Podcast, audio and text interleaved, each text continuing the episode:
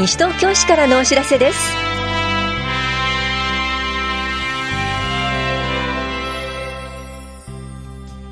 今日は国民年金第3号被保険者からの種別変更手続き。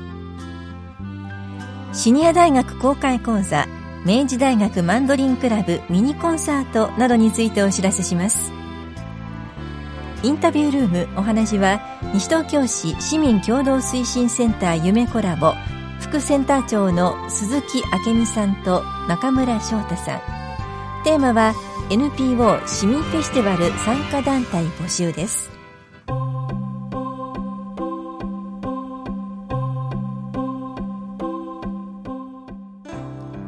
国民年金第3号被保険者から第1号被保険者への変更手続きについてお知らせします。20歳以上60歳未満の方で65歳未満の第2号被保険者厚生年金保険加入者の配偶者に扶養されている期間は第3号被保険者として年金に加入することができます。第3号被保険者として年金に加入している場合は配偶者が会社を退職した時配偶者の扶養から外れた時配偶者が65歳になった時第1号被保険者への変更手続きを行う必要がありますのでご注意ください。申請場所は棚視庁舎2階の保険年金課法屋庁舎1階市民課各市庁所です。申請の際には本人と配偶者の年金手帳資格喪失証明書をお持ちください。配偶者の会社が変わった時も変更手続きが必要です。配偶者の勤務先にお問い合わせください。手続きが遅れると国民年金保険料の納付が遅れたり年金受給額が減少したり記録が不正確になったりすることがあります。変更の手続きは忘れずに行ってください。保険年金課からのお知らせでした。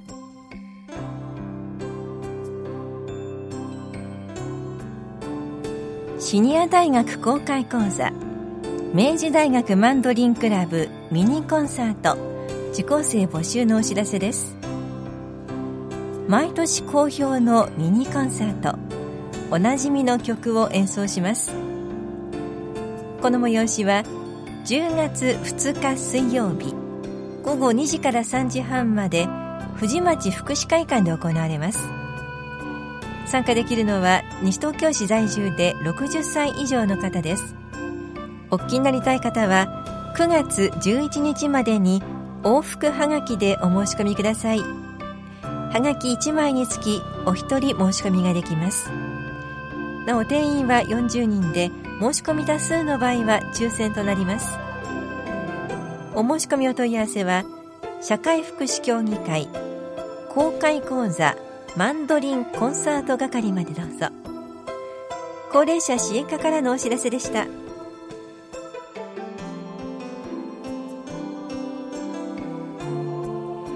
身近にいる動物たちについて考えてみましょう。9月20日から26日までは動物愛護週間です。飼い主は動物を飼育する上でその習性や生理をよく理解し責任と愛情を持って終生飼いましょう。不妊・去勢手術をしましょう。手術はかわいそうと思われる人もいますが繁殖を望まない場合は実施させましょう。手術をすることで生殖器系の病気の予防にもなります。猫はできるだけ屋内で飼いましょう。糞尿や発情期の鳴き声など近隣に迷惑をかける場合があるほか交通事故や感染症など猫にとっても危険が多いものです。犬の散歩はルールを守ってリードできちんとつなぐほか排泄物の始末は飼い主の義務です。糞は必ず持ち帰りましょう。身元の表示をしましょう。犬には観察を。その他の動物には名札などをつけましょう。災害に備えて嫌がらずにゲージに入るなどしつけをしておきましょう。動物のための防災用品5日以上の食事と水なども用意しましょう。なお動物愛護週間のイベント動物愛護フェスティバル共に生きるシニアペットとシルバー世代を9月14日と22日上野で行います。詳しくは東京都福祉保健局健康安全部環境保健衛生課までお問い合わせください。環境保全課からのお知らせでした。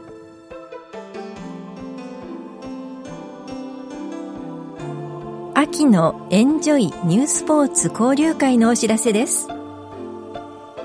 ユニカール、ボッチャなどストーンやボールをいかに標的に近づけるかを競います。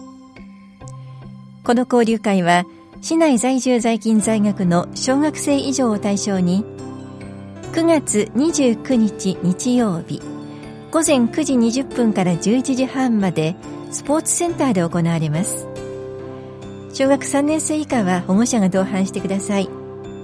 1チーム3人でのチームでの申し込みも可能です。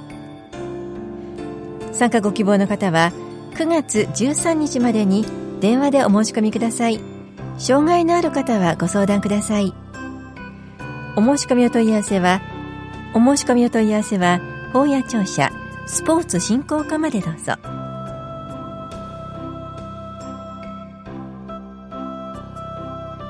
言葉の発達発音などに心配のある子どもの言語訓練相談のお知らせです。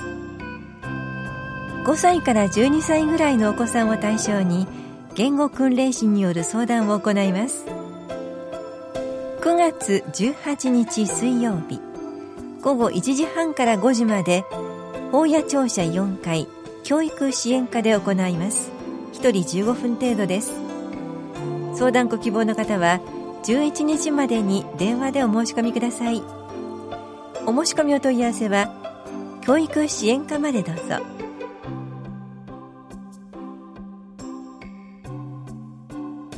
西東京シャキシャキ体操パート1講座のお知らせです。初心者大歓迎。足の筋力やバランス能力を向上させましょう。この講座は市内在住で立位が取れる方を対象に9月27日金曜日午前10時から11時半まで田梨総合福祉センターで行われます。受講ご希望の方は前の日までに電話でお申し込みください。なお、7人以上で出張講座も実施します。お申し込みお問い合わせは、健康課までどうぞ。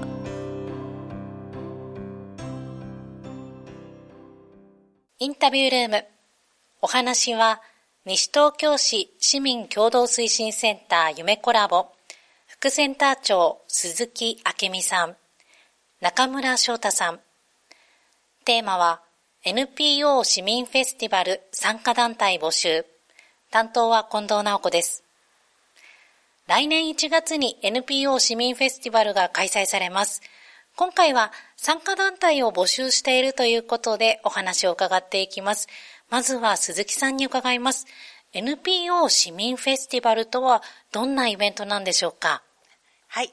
あの、西東京市で活動する NPO や市民活動団体が集まりまして、パネル展示やステージパフォーマンスなどで活動を紹介いたします。市民の方に市内にどのような団体があるのか、どのような活動ができるのかを知っていただきたいという思いで、今回で11回目を迎えることになりました。それでは今回の NPO 市民フェスティバルについて鈴木さん教えてください。はい、えっ、ー、と、日付はですね、令和2年の1月25、26で開催を予定しております。場所はですね、新しい商業施設でフレスポひばりが丘を予定しております。フレスポひばりが丘というのは、えっ、ー、と、ひばりが丘どのあたりにある施設ですか？八戸新道をですね、ひばり方面に向かっていただいて、左側にございます。今建設中のところですかね。はい、そうです。はい。さて、今回の NPO 市民フェスティバルですが、テーマは決まってますか？はい、テーマはですね、まず一歩、覗いてみよう地域の活動というテーマで今回開催いたします。当日の具体的な内容についても教えてください。えーとですね、えー、団体の方にはパネルで展示をしていただくということと、あとステージでのパフォーマンス、ワークショップなどを予定しております。はいさて、お聞きの方の中に興味がある、参加してみたいという方がいらっしゃったらどうしたらよろしいでしょうか？はい。えっ、ー、と、説明会を開催いたします。はい。それでは説明会については続いて夢コラボ中村さんに伺っていきます。まず日時など教えてください。はい、説明会は9月28日の土曜日朝9時半からとなっております。会場はイングビル、西東京市南町5-6-18、3階第1、第2会議室です。はい、この説明会は事前に申し込み必要ですか？はい。対象は市内で活動している NPO 法人、市民活動団体となります。申し込み方法は、電話、ファックス、E メールで、住所と団体名、電話番号など連絡先を明記の上、9月25日の水曜日までに夢コラボまでお申し込みください。この内容について詳しいことを知りたいという方はどうしたらよろしいでしょうか？はい。電話番号は042-497-6950。ファックス番号は042-497-6951になります。詳しくはインターネットで夢コラボと検索してホームページをご覧ください。それでは最後に中村さん、ラジオをお聞きの皆さんへ一言お願いいたします。はい、新会場ということで、まだスタッフも建物を見ておりません。そういう意味では一から作るお祭りですので、参加される皆さんと一緒に作り上げていきたいと思っております。ぜひ皆さんご参加ください。インタビュールーム。テーマは NPO 市民フェスティバル参加団体募集。お話は西東京市市民共同推進センター夢コラボ副センター長鈴木明美さん、中村翔太さんでした。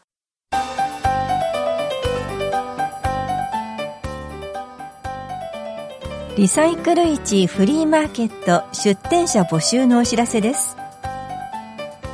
10月6日日曜日午前9時から正午までエコプラザ西東京で行われます。出店できるのは西東京市内在住のリサイクルに関心のある個人団体で成人の方です。なりわいとしている方はご遠慮ください。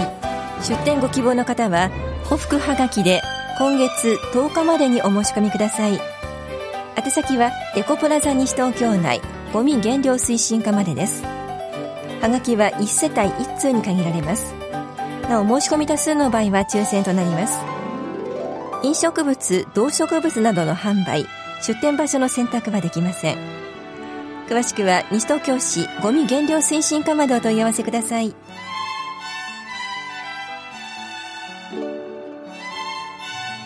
この番組では皆さんからのご意見をお待ちしています。FM 西東京西東京市からのお知らせ係までお寄せください。またお知らせについての詳しい内容は広報西東京や西東京市ウェブをご覧いただくか西東京市役所までお問い合わせください。電話番号は042-464-1311 042 464-1311番です。以上西東京市からのお知らせ亀井さゆりでした。